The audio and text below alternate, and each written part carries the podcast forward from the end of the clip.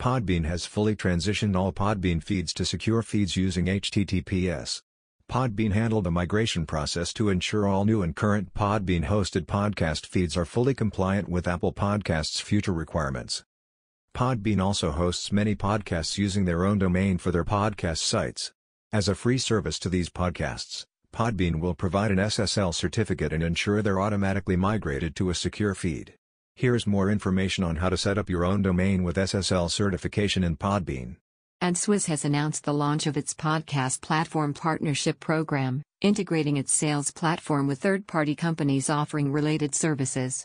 Initial partners include Libsyn, Blubrry, Voxnest, Spreaker, and Blog Talk Radio, Streamguys, and Empire Streaming. We are thrilled to be working with these industry leading podcast solution providers to provide an integrated, seamless solution for podcasters that will drive podcast industry growth, said AdsWizz CEO Alexis Van de Wyer. This will enable any podcaster to offer targeted, programmatic buying on their podcast content, without switching their podcast platform provider, which is a huge benefit for podcast publishers. WikiLeaks' Julian Assange will be removed from the Ecuadorian embassy imminently. WikiLeaks' Julian Assange could be removed from the Ecuador embassy in London imminently.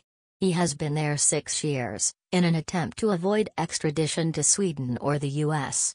His health is failing,